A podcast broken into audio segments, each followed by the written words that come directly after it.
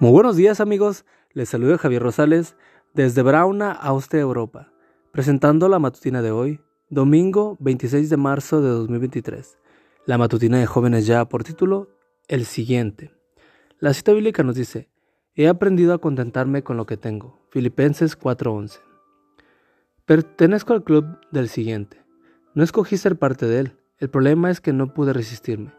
Estas palabras las escribió Mark Buchanan en su interesante artículo publicado en la revista Science of the Times.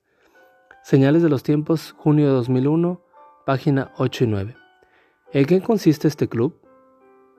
En que sus miembros viven pendientes de él, del siguiente traje, del siguiente par de zapatos, del siguiente modelo del iPad, el siguiente automóvil y claro, también la siguiente cámara digital, la siguiente computadora y pare usted de contar.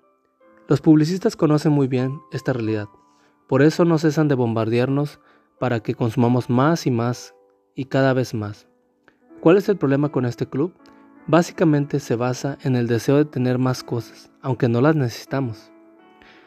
Esta realidad la ilustra Patricia Maxwell en su artículo Los siete secretos de una vida satisfecha. Señala de dos tiempos, agosto de 2007, página 27. Cuenta ella que estaba en una tienda probándose unos zapatos cuando se acercó una señora. ¿Me quedan bien estas sandalias? le preguntó la señora Patricia. Sí, le quedan bien. Yo no sé por qué estoy probándome estas sandalias, dijo la señora, mientras se reía. Lo que pasa es que no puedo resistirme a la tentación de comprar. Ya tengo 69 pares de zapatos en casa y lo peor es que no los puedo usar en mi trabajo porque cuido enfermos y ahí me exigen usar un calzado especial. 69 pares. Es verdad que el ejemplo de esta señora ilustra un caso extremo, pero podría ser que, sin darnos cuenta, los cantos de sirena provenientes de los centros comerciales nos estén incluyendo a consumir cada vez más. Quizá una mirada al closet de ropa nos ayude a responder a esta pregunta. ¿Cuántos vestidos tienes? ¿Cuántos trajes? ¿Cuántos pares de zapatos? ¿Tienes lo suficiente? Si es así, entonces ¿por qué sigues comprando más de lo mismo?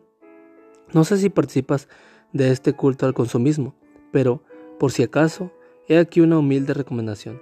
Dale gracias a Dios por lo que tienes y, pide, y pídele que te dé sabiduría para adquirir lo que de verdad necesitas. Amigo y amiga, recuerda que Cristo viene pronto y debemos de prepararnos y debemos ayudar a otros también para que se preparen, porque recuerda que el cielo no será el mismo si tú no estás allí. Nos escuchamos hasta mañana. Hasta pronto.